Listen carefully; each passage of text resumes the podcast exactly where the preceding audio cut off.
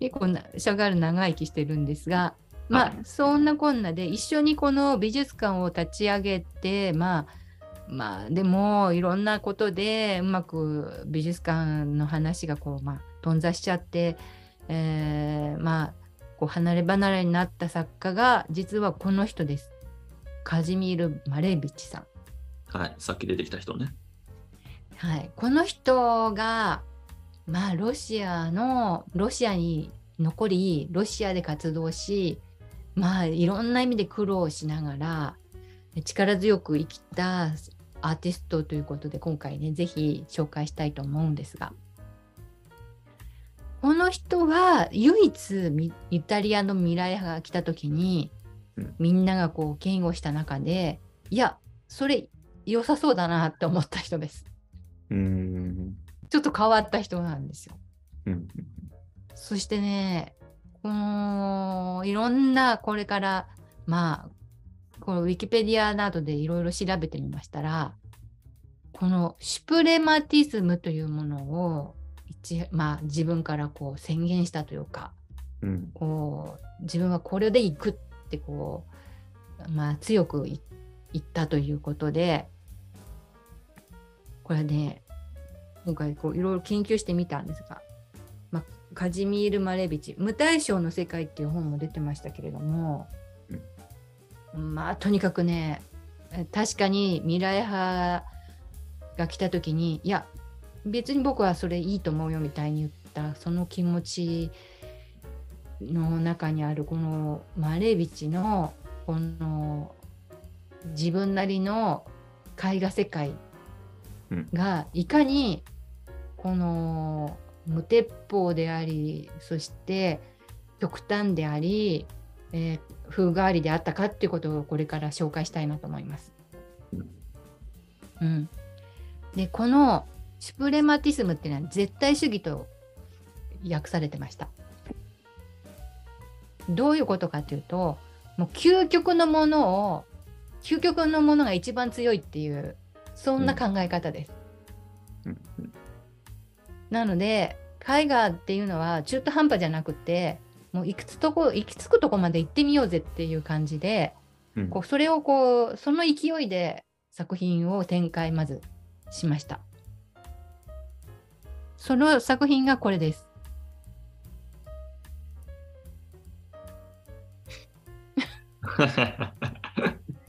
分かったでしょ？だから未来派のこの過激さそのなんて卑屈さとかさこのへんてこさみたいなものを、うん、をなんていうか逆手に取るというかこういう私はこれでいきますみたいな感じなんですよ。だふざけてはいない真面目で、うん、すごくこうシックなんだけどやっぱりさ人によってはさバカにすんなみたいな感じじゃないですか。そうね。これはどこまでか作品かっていうと、うん、この白いキャンバスの正方形のキャンバスに黒の正方形をこのように描きましたっていう作品です。うんうんうん、これがあのマレービッチの絶対主義です。うん。うん。うん、で、まあ、なんとねこの作品は状態が良くなくて今はこんな状態だそうですがなんかね、これはこれで、なんか良さそうだなって私。なんかひびが割れちゃったんだけど、どうもね、うん、研究によるとね、真っ暗な下になんかいろいろ書いてあるんじゃないかって。いう研究もされています。そのためにこのひび割れがこう単一ではなくなっていて、うん、だから何かやってることはやってるけど見せないみたいな。うんうんうん、この究極さ、この極みみたいな。うん、これをどのように展開していくのかちょっと見ていただきたいんですが。これとか。やっぱこうねついていけないなとか、そうだね、やっぱアートダメっていう人はここでね、うん、まあさようならっていう感じになっちゃうんですけども。そうだね。何かわからんってなるよねそれは。なるほど。もうなんかさでもすごいさこのなぜかわかんないけど全的だなっていうふうに私は思うんですよね。まあ、まあね、この白と黒の感じがね。うん、でこうなんか丸っていうさ前丸奏のお坊さんがやりそうなねうんうんなんかさ世界でなんかねこれもうありで日本人は嫌じゃない人もいるんじゃないかなと思います。うんうんうんうんミニマリズムっていうのは結これこれまあマレービッチも結構加担してるなと思ってうんだからロスコっていう人が出てきたんだなって思うんですよ。うんまあ、そうね。あの人のも確かにミニマリズムだもんね。しかしこのロスコのまあ最後ね自殺してしまうロスコですがうんそのそれに相反してマレービッチのしたたかさうん素晴らしいんですよ。うんこれをいい嫌だなと思う人もいるかもしれないけどもまあちょっとしばらく見てみましょう。これコンボコンもうシュプレマティストコンポジションっていう題名です。もうカンディンスキーじゃない、それも。そう。でもカンディンスキーはできてないんです、これが。だからこれがこのマレビッチの絶対主義なんです。うん。まあ、カンディンスキーよりもまあミニマルだよね、確かままミニマルなんですよ。だからねミニマルって言葉は使ってないんだけど、もう確実にミニマルの創始者ですよね。まあそうだよね。まあこれが最初だったらそうだよね。うん。それで、まあ、こうなりますよね。これ赤にしてみようかな。そしてこう、ちょっとこう歪んだ正方形みたいな。うん。これなんかね、赤の広場、二次元の農民女性の絵画的リアリズムっていう題名がついてますが。うん、もう、もうタイトルで持ってこうとしてるよね、こうなってくるとね。なんかもまあう作品じゃなくて。でもこのモンドリアンなんかもなんかこうね、えー近いところにあったりして、えーモンドリアンはやっぱりミニマリズムじゃないんだなっていうのをこれと対比した時に見えてくるというかうん。うん。でこの人どそのことこればっかりやってんのかなってずっと見てったんですよ。うん。まあこうなるよねと思って。うん。まあ、ドローイングなんかもこんな感じでグッケンハイムが今、うんまあ、ニューヨークのねグッケンハイム持ってますがうん。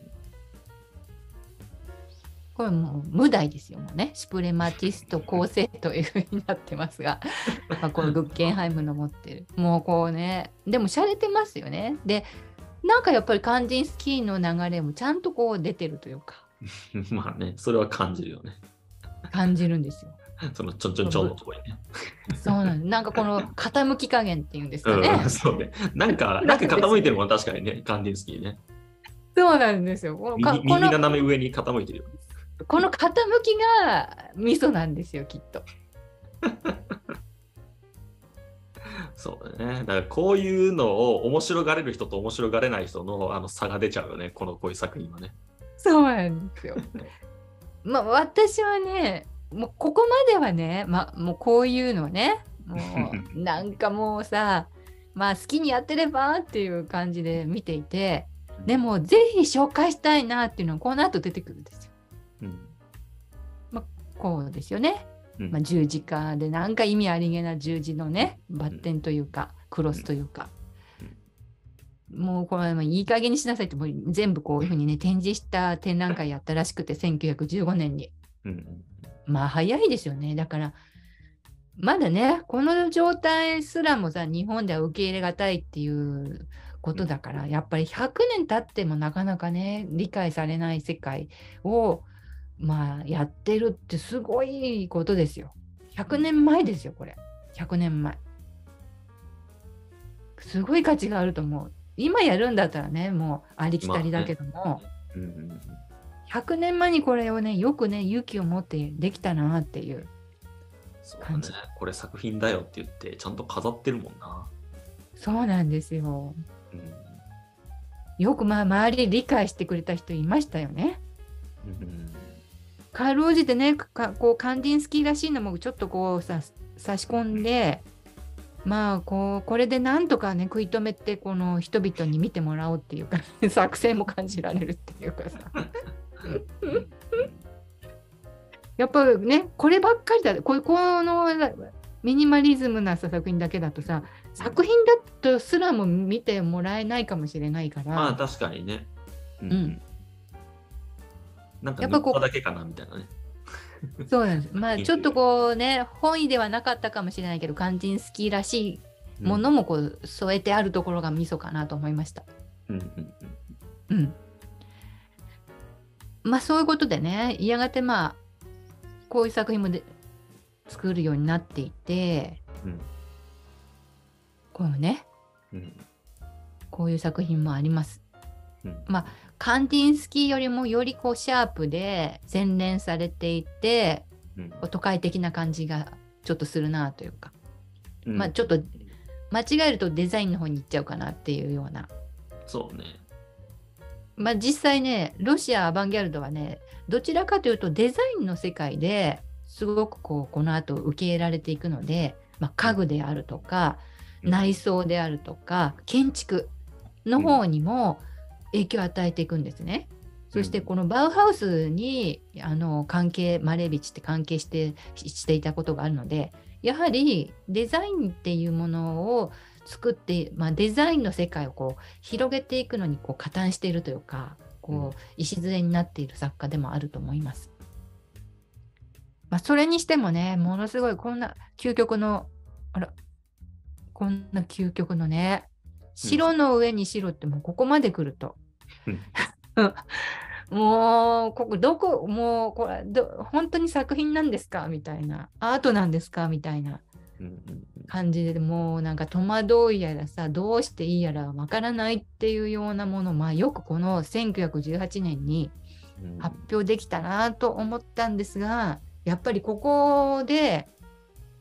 これずっと続けるのは自分的にも難しいって気がつくんですよ。ここがねロスコと違うとこなんですよ。うんこういう作品がやがて出てきます。えーこれね反対側に要するに具象の方にこう流れてくるんですよだんだんマレビチっていうのは。うんそれはねこのソビエトの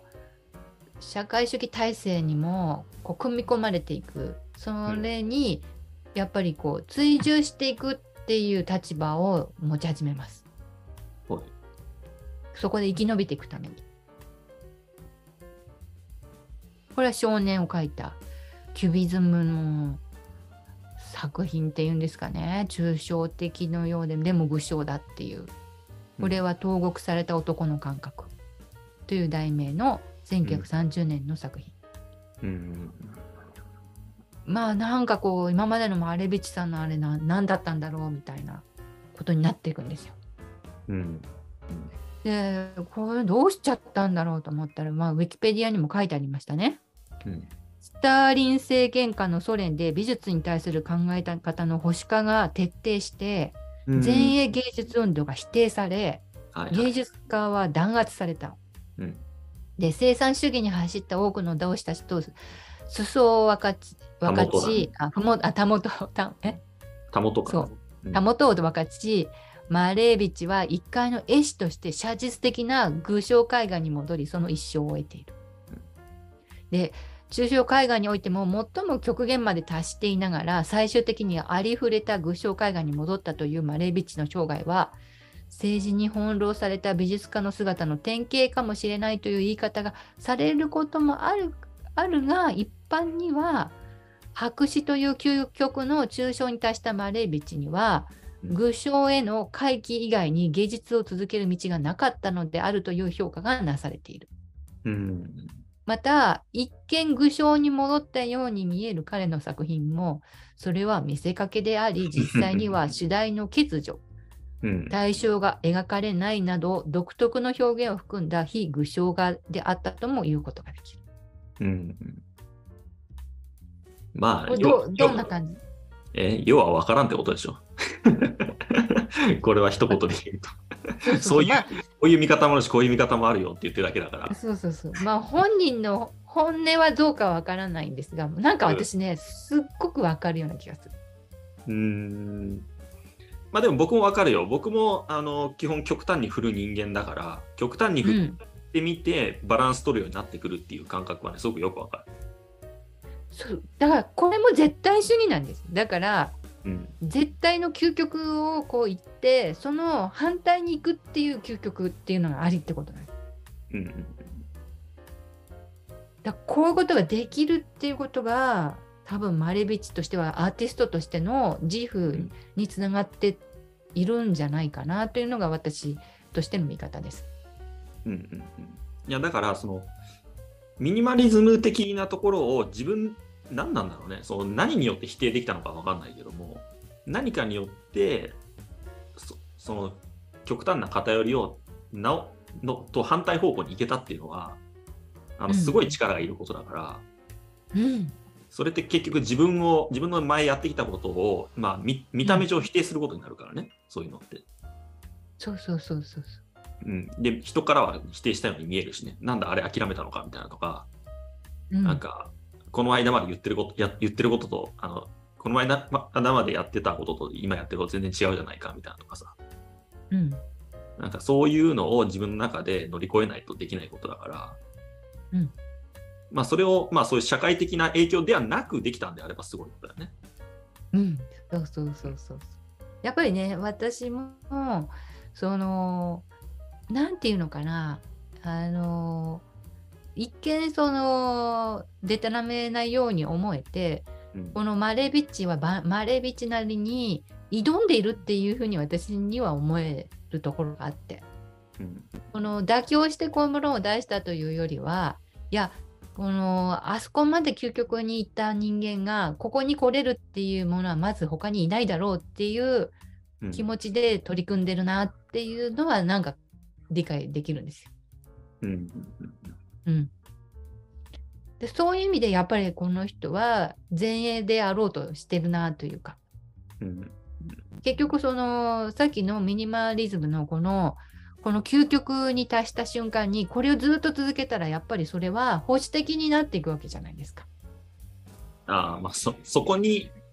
そうね、そこに固執するって意味でね。そうそうそう。これにこれをこのスタイルでずっとやっていくんだって思った瞬間にこれをもうこれを自分のほまあ伝統の基盤みたいにしちゃってもうスタイルだって決めてそこをずっとさ繰り返しやっていくだけの何の前衛でもないさ、うん。保守的なこの行動が始まってしまうのでそこをまたさらに打ち破るっていう意味ですごいなと思うんですうん。うん。そうだね。うん、そこがやっぱり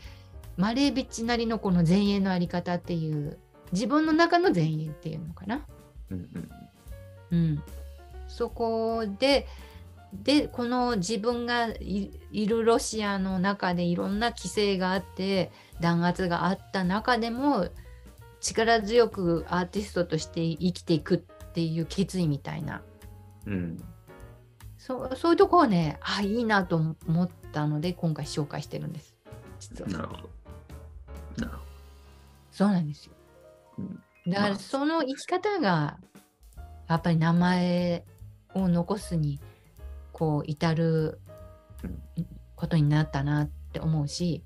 うん。今後私たちがこう今こう自由にこう表現できていてもどんな状況の悪化でこの自由が剥奪されるかわからない今そういう時期にあって再びこのマレービッチに学ぶことって大きいかなと思うし。うん。そしてやっぱりねこの絶対主義マレービッチが言ってる絶対主義っていう言葉を聞いた時にうんやっぱりこの戦争っていうものはそういうものかもしれないなって思います。うん。まあ徹底的にやるって思ってしまうのが戦争であり前衛であり、うん。うん、もうその勢いでやってるわけだからこれがこのマレービッチに学んでこのも元に戻るっていうことをなんとかロシアの人やウクライナの人がここからうん。ここでも取り戻してもらったらいいなっていうふうに思ってるんだけど。マレービッチウクライナの人なんですよ。うんうんウクライナ出身の作家なんですね。うん。なあこのまあまあ、レビチさんが言ってるこのなんていうのかな美学というかうんこの概念というかうん。まずこのまあちょっとこうこう紡ぎ出してみたんですが私はシュプレマティズムを造形芸芸術における純粋な感覚の絶対性と理解しているうん。シュプレマティストの視点から見ると対照的な自然の諸現象はそれ自身において無意味なのであるうん。本質的なのは感覚である。発生した環境から全く自立したそれ自自身としての感覚である。だなんかこう余計なものっていうのは全部こうさああのーもう内容とかなんとかこうさいろんな物語とかその全部こうさ捨ててもうアートがアートたるゆえんのこのキャンバスに向かって絵の具を塗るっていうここここだけに全神経を集中させるっていうようなことをまず行ってみてうんそして芸術作品の普及にして真の価値とは表出された感覚以外にはない。それゆえ、シュプレマティストにとって妥当な表現とは常にそれ自体としての感覚を最大限に表出しつつ、ありふれた対称性を無視するものである。つまり、まあこれにもあるように、無対象、なんか対象があってそれを絵絵に描くっていうことっていうのは、うんこの絵画の作品に本当に重要なことなのかそれ以上に重要なことを絵画っていうものは任されてるんじゃないか。うん。それがそのじ自分がこう究極的にこれだっていうものを出せばいいんでそれは何であるかっていうものは関係ないんだっていう考え方うん。なんですよ。だから結果とかなんかこうどうどうなどういうふうなものにするかなんていうのは関係なくてこう自分はこうでありたいっていう熱意みたいなものを凝縮させたものがうんこうアート表現なんだっていうふうに考えてるんじゃないかなと思うんですね。うんうんなのでなんかこの戦争にしても政治的な問題にしてもなんか結果こう勝てばいいとかその相手がうん服従するようにしたいとかそういうことが問題なんじゃなくて自分たちがどれほどこの民族として自立していてこういいものを持っているかっていうものをこう出すっていう方向にこの世の中がなっていったらもっといい社世界になるんじゃないかなって私はこのマレービッチのこの言葉を読みながら思ったんですよ。うんそういう意味ですごく重要な作家がこのウクライナにいるにもかかわらずなんかこの今の100年も100年経っても変わらないこの状況って一体何なんだろうなと思ったりして。うん。